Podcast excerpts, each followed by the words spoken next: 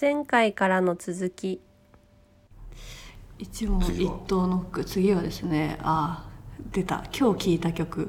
聞いた曲。あ音楽。あどんな音楽まし僕は「ムーブ。って曲。ムーブ。ムーブ。動く。動く。いやその移動力。っていう移動力。本を読みながら「ムーブっていう曲を聴きたくなって50曲ぐらいのプレイリストを作って それを聴いてました。いやそのプレイリストもいつ作ってるんだろうって思いますね、ねえ本当だよね。でも今ほら作りやすいじゃないですか。今日あのムーブって入れたらバーッと出てくるから、そういうのバッバッバーって入れて。って、うん。そう。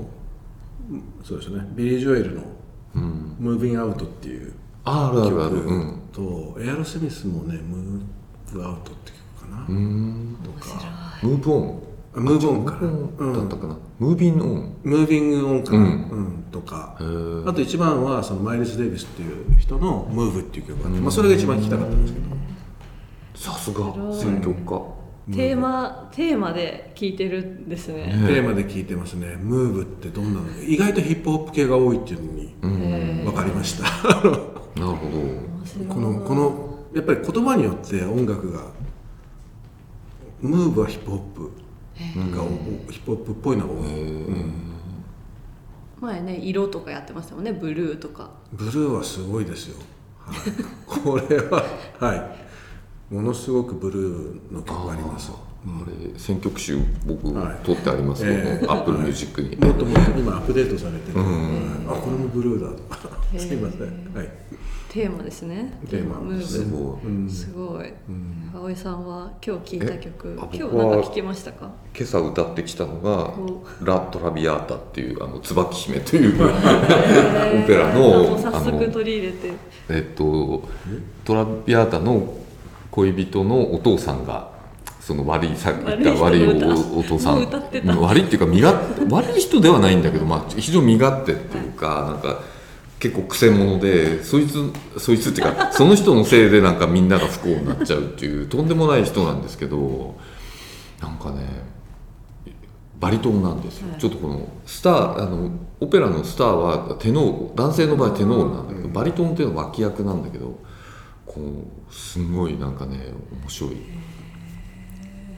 で1曲歌ってきました、はい、でそれはえ？練習。あ練習で、へえそうなんだ朝。じゃあさっきのモーニングルーティンの続きが今日は歌だったんですね。うん、でもそんなに時間かかんない、えっと、5, 5分かかんない、へ短いパートだから5分ぐらい。歌ってきた曲だっ歌った。て聴いた曲というよりは歌った曲でした。曲でしたね。うん、聞きながら。聴きながら たまちゃんの聞いたけ今日聞いた曲いた曲なんか今日結構聴いててですね。この収録がある日は結構こう頭の中を あの収録に集中させるために今日何話そうかなとかっていうために結構音楽聴くんですよ。通勤中とかも。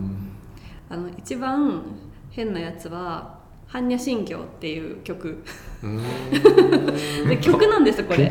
でこれはあの知ってる人結構いると思うんですけど、うん。うん。あのお坊さんがうん。曲にして本当にあのアコースティックギターとかうん。ベースとかつけて、うん。あの結構心地よい音階でいやもうちょっとなんていうんですかね、あの音階？和音で伴奏がついてるイメージ、うんなんて言ったらいいんです、うん。薬師寺さんっていう人のアルバムとかもあって。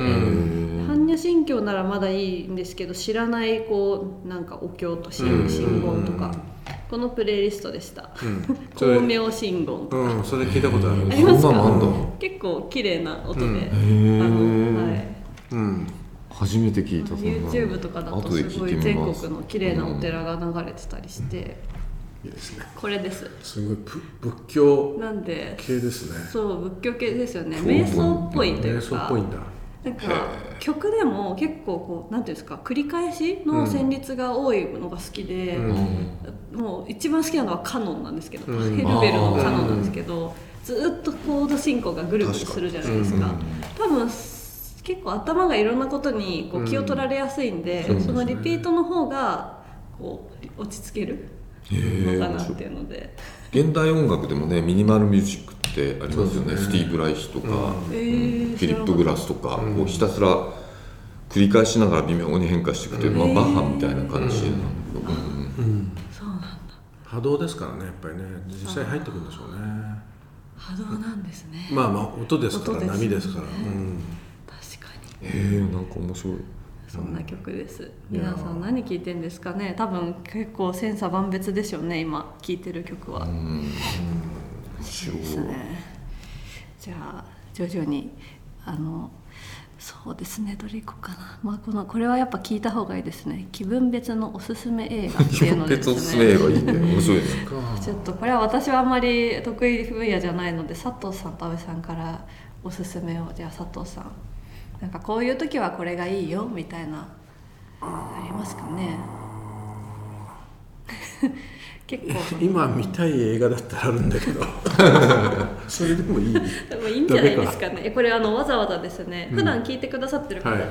英語の話結構ここでもするじゃないですか、うんはでそんなのを受けてわざわざフリーコメントで書いてくださったああそういうこと？用語あじゃあちょっとしてとちょっと考えるからじゃあ葵さん先に葵さんなんかこういう気分の時はこんな映画なんおすすめです。かちょっとこううんななんかうまくいかなくてこうむしゃむしゃくしゃした時っていうのも、はい。なんかこうストレス溜まった時は、えー僕の場合は「ミッションインポッシブル」ですね。はい。ローグネーションとか結構好きですね。あとはなんだろうな。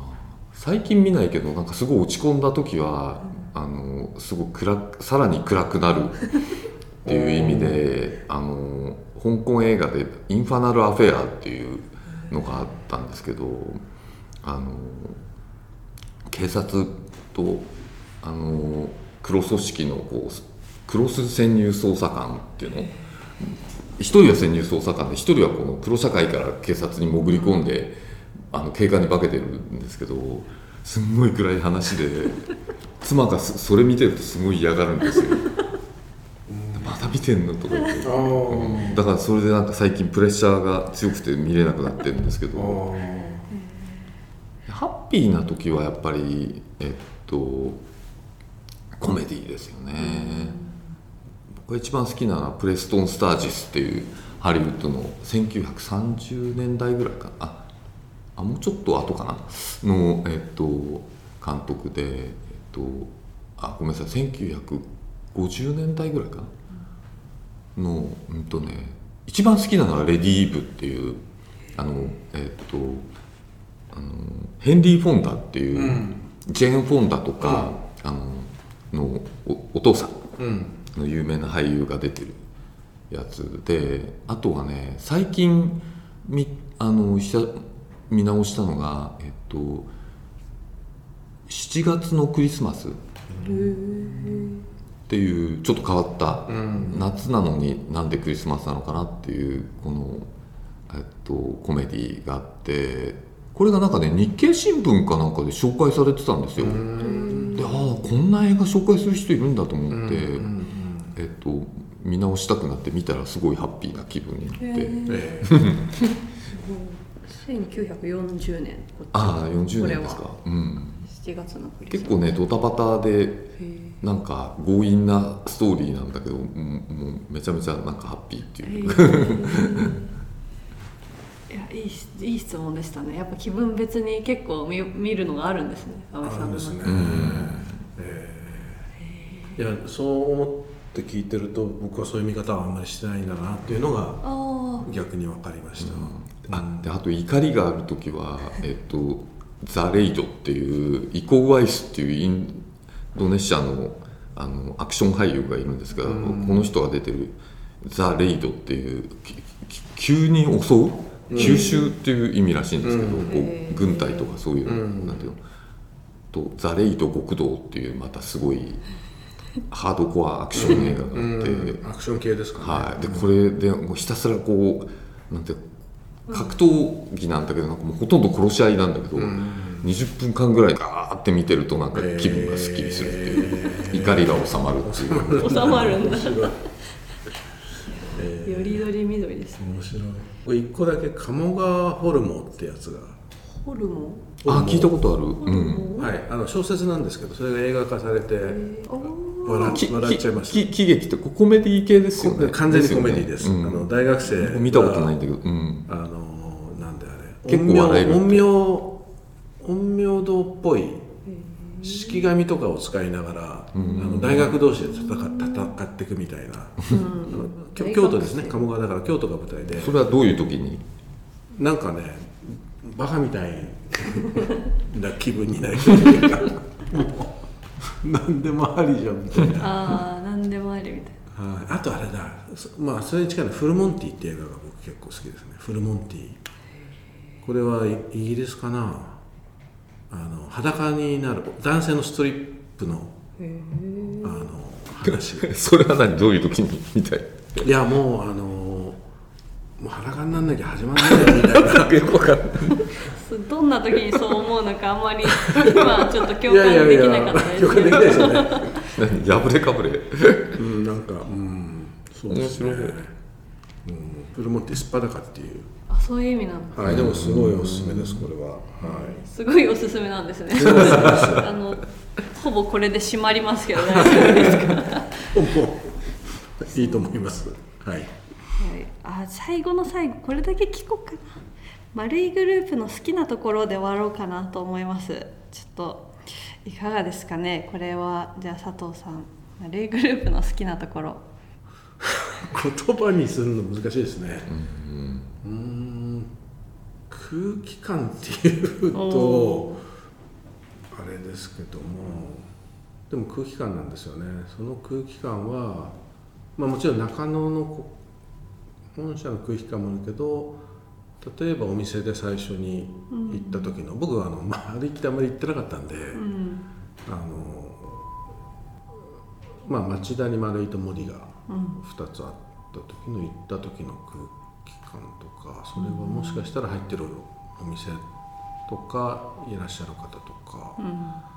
で多分そそそれが出来上がってるあの裏側というかになんかいろんな多分あの大事にしてることみたいなことがあるかあんま聞いたことなかったですねこういう質問な、ね。そうですね。うん。あの世田谷から、と、町田に行く時に町田に住もうと思ったのって丸井があったことと、あの不愛想があったっていうさっきの 白洲雅子の,、おー。あの晩年住んでた、でまあ、そういう里山があるのと丸井があったっていう。全然すいません。わけわかんない答えになってるんですけど。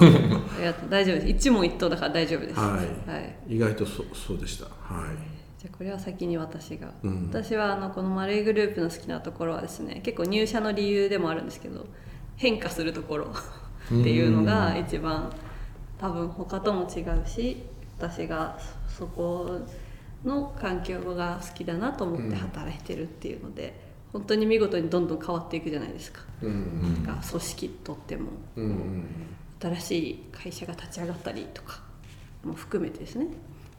変わっていくところです。はい。じゃあ葵さん最後お願いします、えー、なんか緊張するな。どうしたらいい？うーん。一番葵さんが難しい質問だと。難しいね。なんだろうな。ちょっとなんか珍しい人が集まってるかなっていう。あのあんまギスギスしてないんですよね、なんかこう人のことをこう出し抜いてやろうとか、なんかけ蹴落として自分がなんか知ってでもなんかしてやろうとか、なんか悪いことしてでも儲けてやろうとかなんかねそういうこうなんていうのかな悪悪ってなんていうのかな、そういうこうなんていうのかなギスギスしたところのある人がほとんどいないんですよねなんか。だからうーん安心できるっていうかうーん九州の人ってなんかあったかい人が多いんですけど、ん。なんかこう安そんな感じっていうのかな、九州の人？うん、うん面白い。だからうんその辺じゃないかな、